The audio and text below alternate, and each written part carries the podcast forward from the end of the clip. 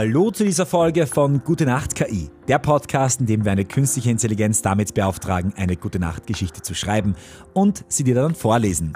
Ich bin Thomas Seidel und ich habe die künstliche Intelligenz heute gebeten, uns eine Geschichte über eine besondere Gitarre zu schreiben und das hat sie sich ausgedacht. Es war einmal in einer Zeit voller Musik und Wunder eine ganz besondere Gitarre namens Cadenza.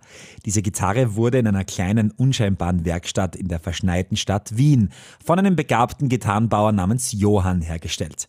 Johann war kein gewöhnlicher Handwerker. Er war ein Künstler, ein Träumer, jemand, der in jedem Stück Holz eine Melodie hörte. Eines Tages bekam er einen besonderen schönen Block Mahagoniholz in die Hände. Er wusste sofort, dass aus diesem Holz etwas Außergewöhnliches entstehen würde. Tag und Nacht arbeitete Johann daran, die Gitarre zu formen. Jede Kurve, jede Einkerbung war mit größter Sorgfalt und Liebe zum Detail gemacht. Nach Monaten des Schweißens und der Hingabe war Cadenza schließlich geboren.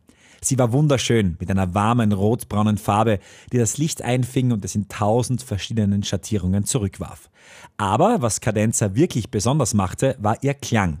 Tief und reichhaltig, mit einem Ton, der das Herz bewegte. Cadenzas erste Besitzerin war eine junge Musikerin namens Chiara. Sie war eine Virtuosin, die die Gitarre mit einer Leichtigkeit und Eleganz spielte, dass sie die Zuhörer zum Weinen brachte.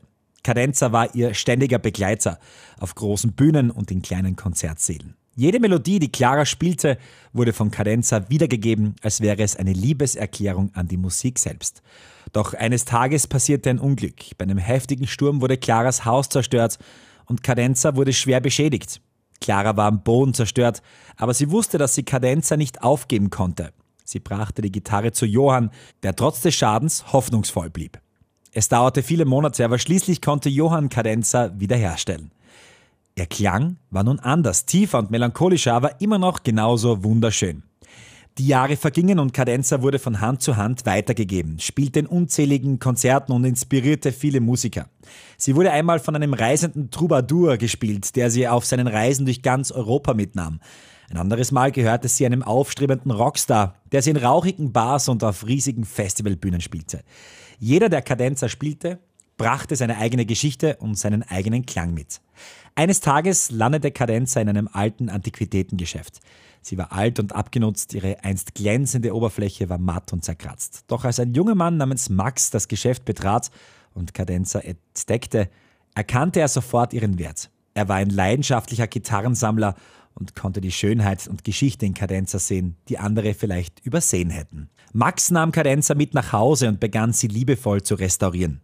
Stück für Stück brachte er ihre Schönheit wieder zum Vorschein, polierte das Holz, ersetzte die abgenutzten Saiten und stimmte sie, bis sie wieder so klang, wie sie es ihr in ihren frühen Tagen getan hatte.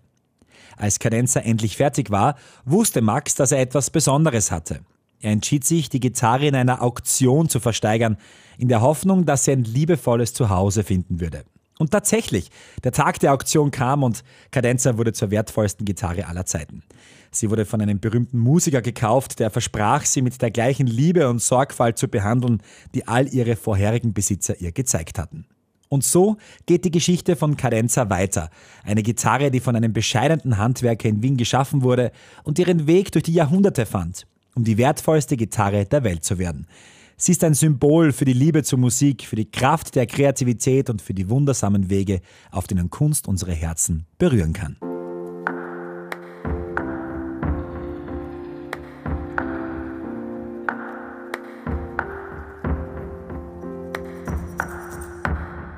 Neben einer Gute-Nacht-Geschichte bitten wir die künstliche Intelligenz auch immer um einen Tagebucheintrag von irgendeiner Person an irgendeinem Ort zu irgendeiner Zeit.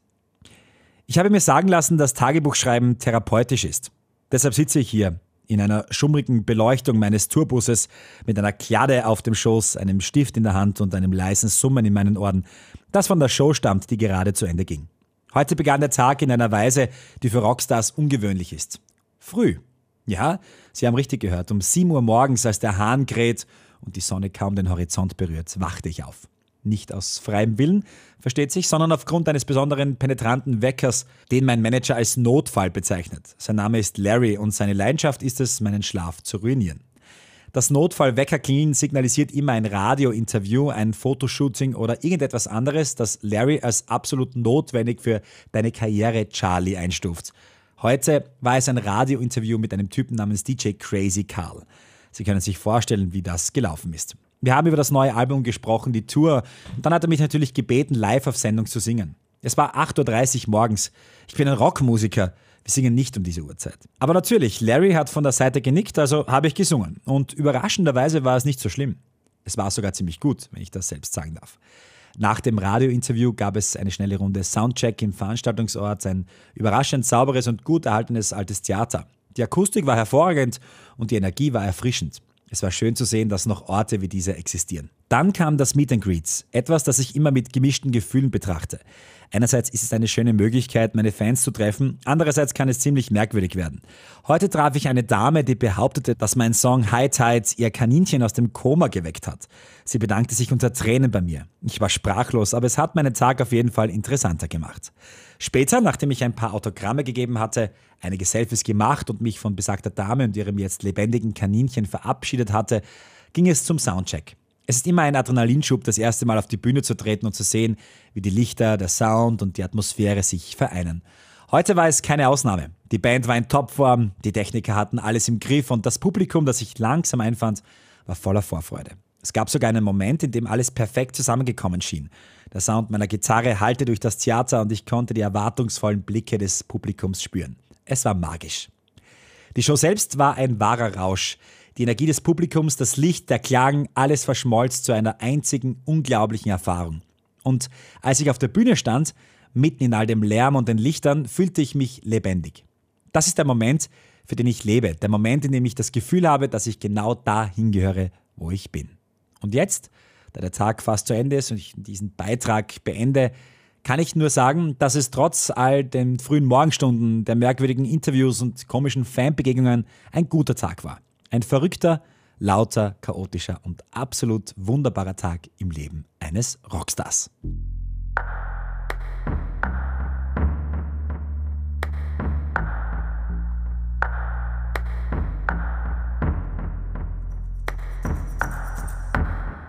Das war's wieder von Gute Nacht KI.